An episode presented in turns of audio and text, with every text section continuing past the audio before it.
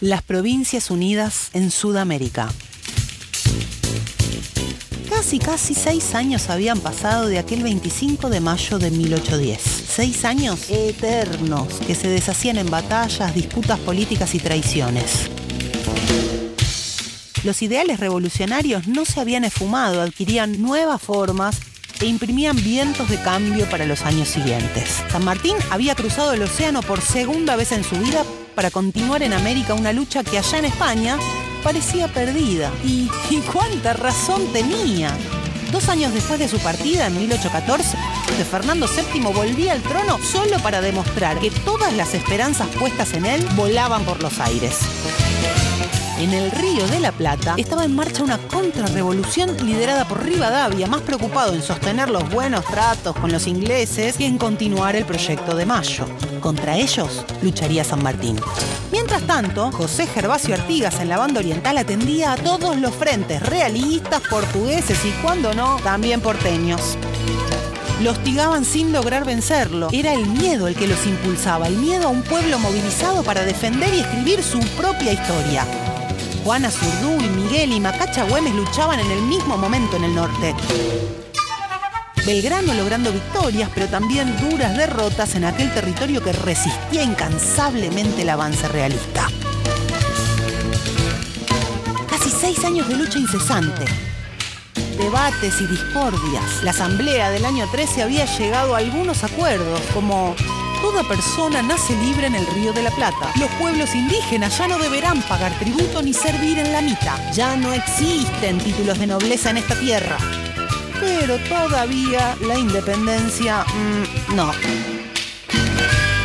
Aunque ya se veía que las ideas de igualdad y justicia no podían pensarse junto a España que volvía implacablemente al absolutismo.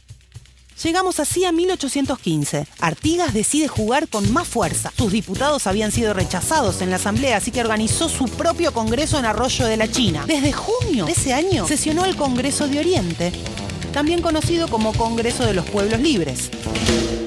Enviaron diputados Entre Ríos, la Banda Oriental, Córdoba, Santa Fe, Misiones y Corrientes y ahí nomás declararon la independencia.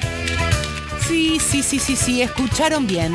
Misiones, Corrientes, Santa Fe, todas las provincias son todas argentinas, ¿no? Bueno, esto se sigue complicando.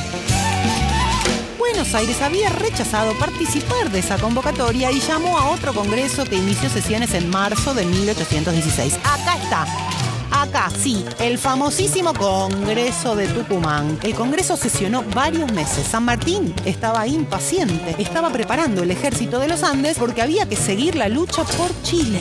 Sí, finalmente y así con todo esto llegamos al 9 de julio de 1816 cuando se declaró, ¿otra vez? La independencia. Para, otra vez, pero no de la Argentina, sino de las Provincias Unidas. Firmaron esa declaración diputados de Buenos Aires, Córdoba, Catamarca, Mendoza, San Juan, San Luis, La Tucumán, Charcas, Miste y Chichas. Estas últimas provincias que hoy son parte de Bolivia, pero que en ese momento eran una unidad y peleaban la misma lucha que las demás a quienes sentían sus hermanas. El Congreso entonces declaró la independencia de España y unos días después aclaró, y de toda dominación extranjera. Y sus palabras fueron publicadas en castellano, quechua, aymara y guaraní. Empezaba así un nuevo capítulo para las Provincias Unidas en Sudamérica.